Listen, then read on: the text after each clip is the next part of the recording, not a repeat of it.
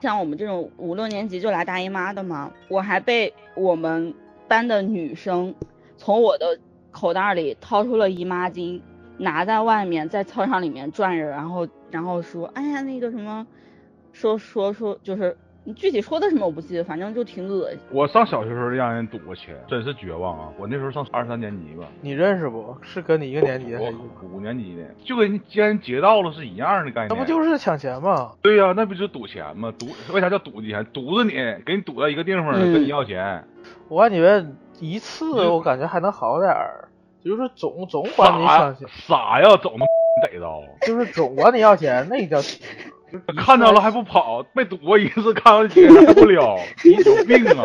就一次还形成不了，就是说欺凌，欺凌应该是长期的，应该感觉。霸凌和欺凌啊，不不在于说被那次个数啊被欺被欺凌者，而在于施暴者，知道吗？对，施暴者不会选择说你被欺凌的那个人，他会从任何角时间、任何角度、任何人都是他被他欺凌的一个对象。